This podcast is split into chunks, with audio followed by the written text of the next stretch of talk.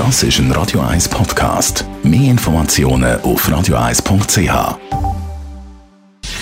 Gesundheit und Wissenschaft auf Radio 1. Unterstützt vom Kopfwehzentrum Irlande Zürich. www.kopfwww.ch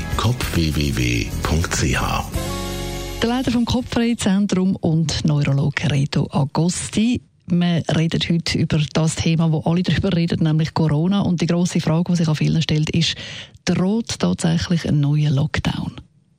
Ich bin nicht sicher und ich hoffe es natürlich auch nicht. Ich denke, wir sind sehr viel cleverer geworden seit dem März. Wir haben sehr viel gelernt über die Erkrankung, speziell über, über die komplizierten Eigenheiten, die der Virus hat. Also ich hoffe, wir können es verhindern. Das Verhalten der Leute ist vielleicht nicht mehr ganz so diszipliniert und man sieht jetzt, die Zahlen schiessen tatsächlich wieder in die Höhe. Mir fällt selber auf, wie, wie geometrisch die ganze Sache sich verhalten. Geometrisch heisst, dass sich quasi zum Beispiel jeden Tag verdoppeln würde. Und, und die einfachste geometrische Reihe, die kennen wir natürlich aus der Primarschule. 1, 2, 4, 8, 16, 32, 64, 128, 256, 512, 1024.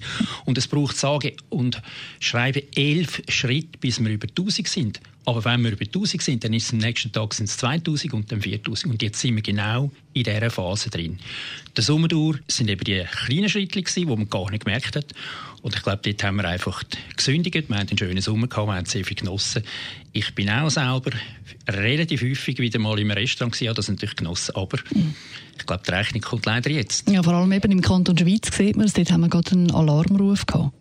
Ja, das tragische Beispiel zeigt, dass ein einziges Jodelkonzert lange kann, um ein Spital an Kapazitätsgrenzen zu bringen. Ich, der Bericht gestern in der Tagesschau war sehr eindrücklich. Gewesen. Man hat die ganze, die ganze Abteilung jetzt müssen auf Corona äh, umstellen Und es ist nicht so wie bei einem Zugsunglück, wo einfach dann vielleicht auch 100 Leute oder mehr in eine Notfallstation kommen, verpflegt werden, äh, versorgt werden, sondern das sind Patienten, die bleiben, wochenlang, zum Teil monatelang. Und das ist ein Unterschied. Und das zweite Jodelkonzert und dann sind wir noch viel schlimmer dran. Würde dann ein zweiter Lockdown etwas bringen? Müssen wir einen machen? In diesem Moment finde ich, wir müssten gar nicht machen. Wir haben im Kanton Zürich, ich schaue mir die Daten von der Gesundheitsdirektion jeden Tag an und die, die sind zurzeit hervorragend. Es hat sehr, sehr gute Grafiken drin, wo man wirklich auch sehr gut versteht. Und es sind zwar vielleicht ein paar tausend Leute in der Quarantäne und vielleicht 1000 isoliert im Moment. Aber es ist kein Vergleich zum Lockdown, wo im Prinzip eine ganze Bevölkerungsgruppe zwangsisoliert ist oder in einer mhm. Zwangsquarantäne ist. Also ich denke, mit dieser Quarantänemaßnahme kommen wir extrem weit und ich denke, man kann so einen Lockdown verhindern. Mhm. Was können wir für ein Fazit ziehen? Ja, das gleiche wie immer, oder? Es gibt zwei, drei Regeln. Es ist das alte Mantra.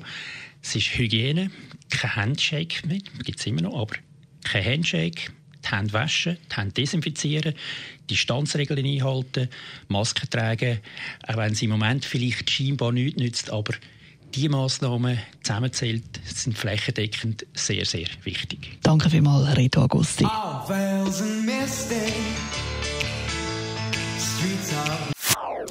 Das ist ein Radio 1 Podcast. Mehr Informationen auf radio1.ch.